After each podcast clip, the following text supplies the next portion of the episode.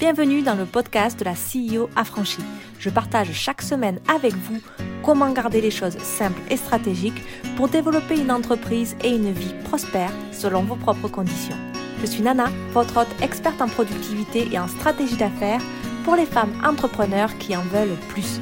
Plus de liberté, plus de flexibilité, plus d'impact.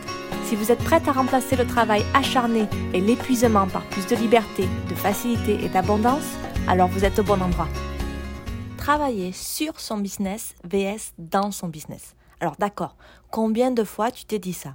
Je sais, je devrais travailler sur mon business et non dans mon business afin qu'il puisse se développer, afin que je puisse avoir le temps et la liberté financière que j'ai toujours voulu. Sauf que notre problème, c'est que tout va tellement vite, on a tellement le nez dans le guidon, dans le moment présent, que l'on ne fait plus la différence entre travailler sur son business ou y travailler dedans on ne prend plus le temps de fixer de vrais objectifs pour notre business en mode CEO, dirigeante, et pas en mode employé multitâche. On ne prend pas la peine de faire ce travail. Ou si on le fait, c'est genre euh, une fois par an en janvier euh, pour la nouvelle année parce qu'on a euh, les résolutions de la nouvelle année. Tu es sûrement en train de te dire, ouais, mais Nana, si je ne fais pas les choses dites dans mon business, qui va les faire? Hein Surtout si je n'ai pas les moyens pour embaucher. Je dois faire tout ça, moi. Alors, euh, comment avoir le temps pour travailler sur mon business, comme tu dis? J'entends bien. si c'est ça que tu te dis, eh bien, cet épisode est pour toi, car je vais partager avec toi quel doit être vraiment ton rôle en tant que CEO de ton business, dirigeante, et ce sur quoi tu devrais travailler ce sur quoi tu ne devrais pas travailler. Et comment ces choses sur lesquelles tu ne devrais pas travailler se font-elles réellement jusqu'à que tu aies les ressources pour les déléguer à quelqu'un d'autre? Ben oui, parce qu'au début on est bien, faut tout faire. Hein. Je vais partager tout cela et bien d'autres choses dans cet épisode. Ça t'intéresse? Alors c'est parti. Bon, donc on va entrer dans le vif du sujet direct là. Il faut déjà savoir qu'est-ce que ça veut dire de travailler sur ou dans son business et pourquoi c'est important que tu t'en soucies. Travailler dans son business, c'est ce que tu fais chaque jour, tes routines business quotidiennes, comme répondre à tes clients, envoyer des newsletters, gérer des euh, réseaux sociaux, tes prestations, la vente de tes produits et des services, tes accompagnements, etc. C'est tout ça. C'est ton corps de métier en quelque sorte, c'est la manière dont tu gères ton entreprise et au début c'est généralement toi qui fais tout ça au quotidien, n'est-ce pas? Travailler sur son business, c'est le moment où tu prends du recul par rapport à tout ça et à avoir en fait une vue d'ensemble à long terme de ton business. Parce qu'en fait, dans son business, c'est vraiment le, la vision court terme, le, le, jour le jour, tandis que sur son business, c'est vraiment le long terme.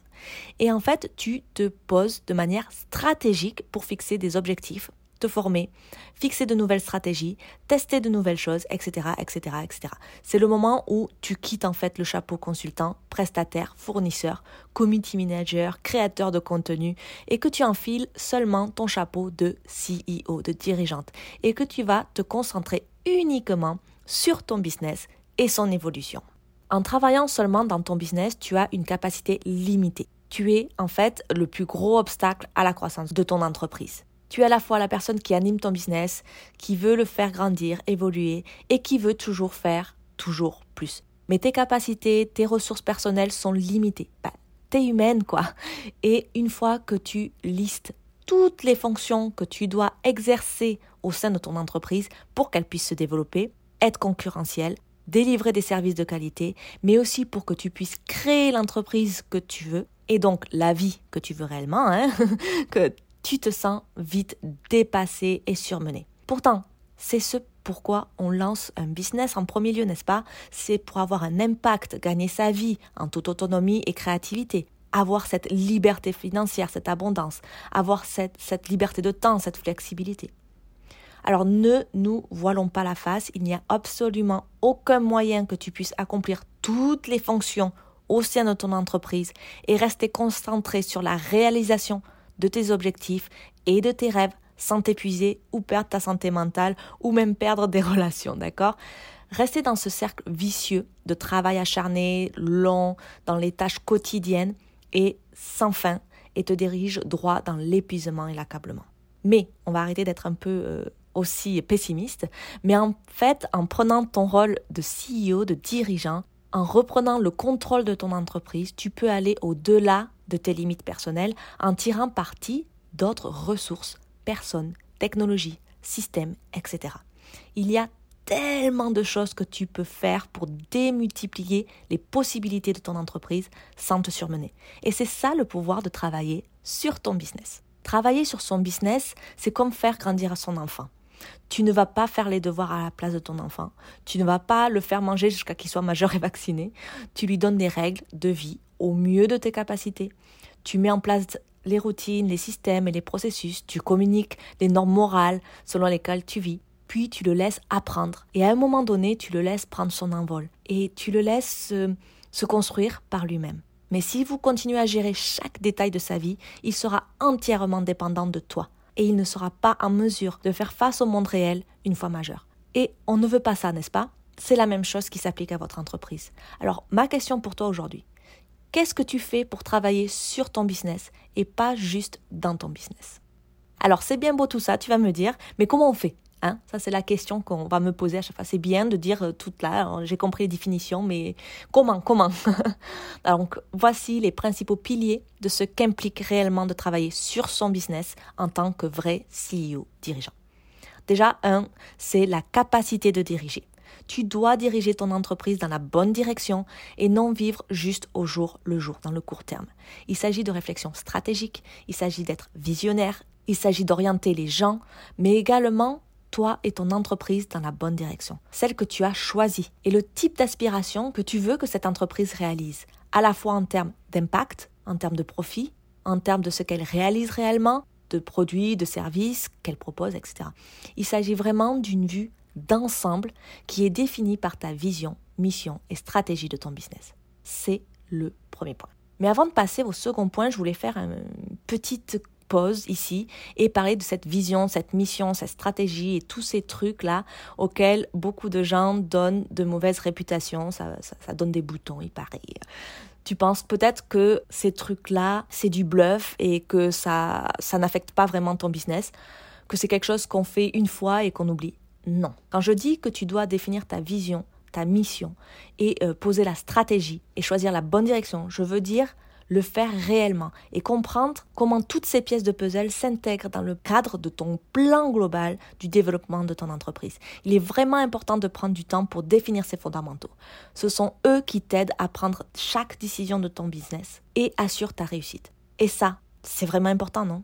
Allez, je ferme ma parenthèse, on part pour le deuxième point. La deuxième chose, c'est de savoir communiquer efficacement et développer son leadership.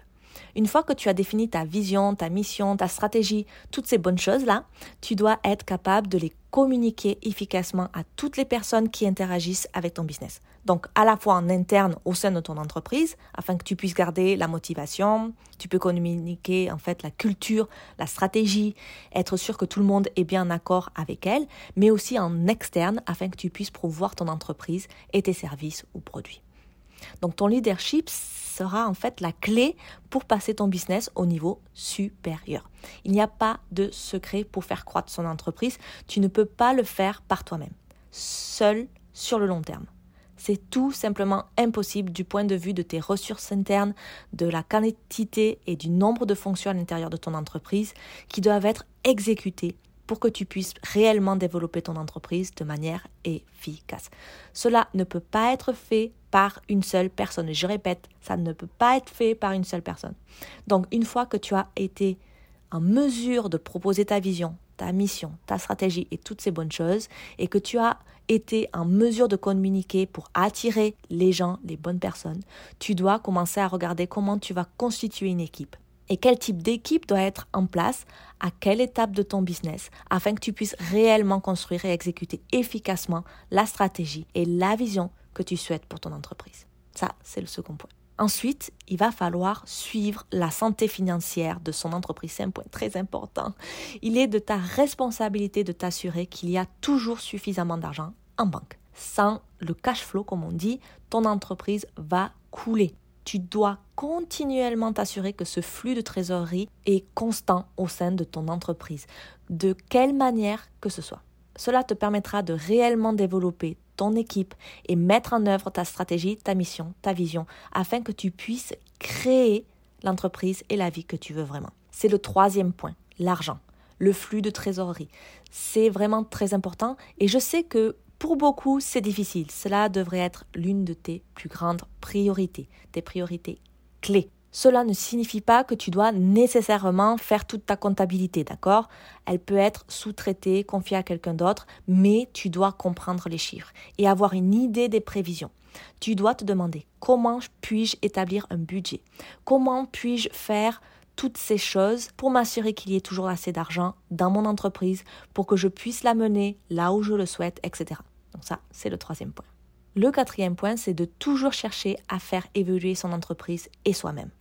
En tant que CEO, dirigeant de ton entreprise, tu devrais privilégier ton développement personnel et chercher constamment à t'améliorer en t'assurant que tu as euh, les bonnes personnes autour de toi, non seulement à l'intérieur de ton entreprise, mais aussi à l'extérieur en termes de communauté de personnes partageant les mêmes idées, en termes d'encadrement, de mentorat, euh, d'éducation appropriée, etc. Parce que gérer une entreprise et favoriser le développement personnel, on ne l'apprend pas à l'école, malheureusement. On nous apprend à être des employés, des bons petits soldats qui craignent l'échec. D'accord? Et c'est exactement le contraire de ce que tu dois faire en tant que chef d'entreprise qui souhaite développer son business. Alors entoure-toi de personnes partageant les mêmes idées, même si ça demande un investissement de ta part c'est en fait un investissement qui te rendra, qui t'apportera tellement, qui pourrait t'épargner beaucoup d'erreurs coûteuses, beaucoup d'années d'inquiétude et de malheur, et t'aider à atteindre tes objectifs plus vite.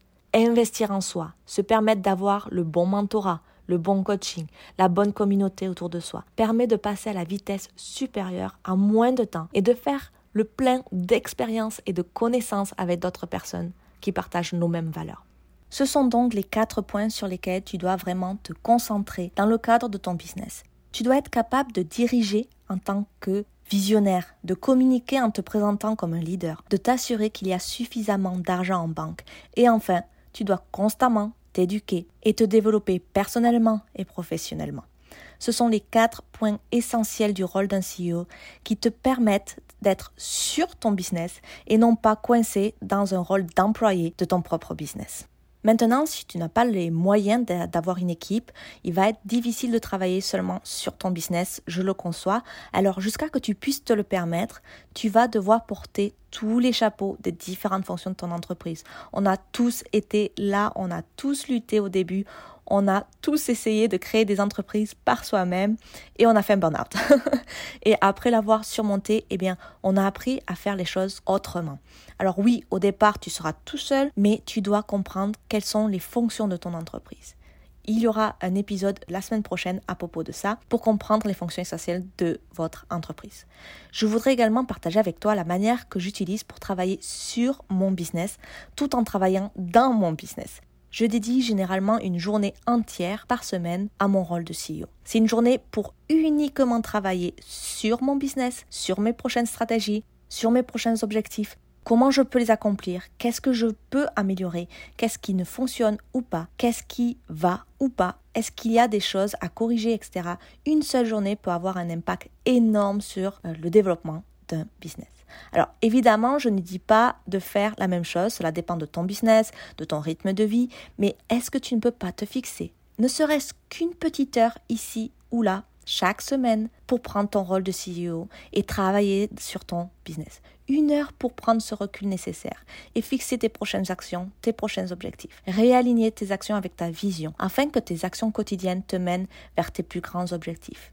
Parce que si tu t'occupes quotidiennement sans savoir où tu vas, eh bien tu ne feras que t'épuiser et t'éparpiller. C'est comme ça. Voilà.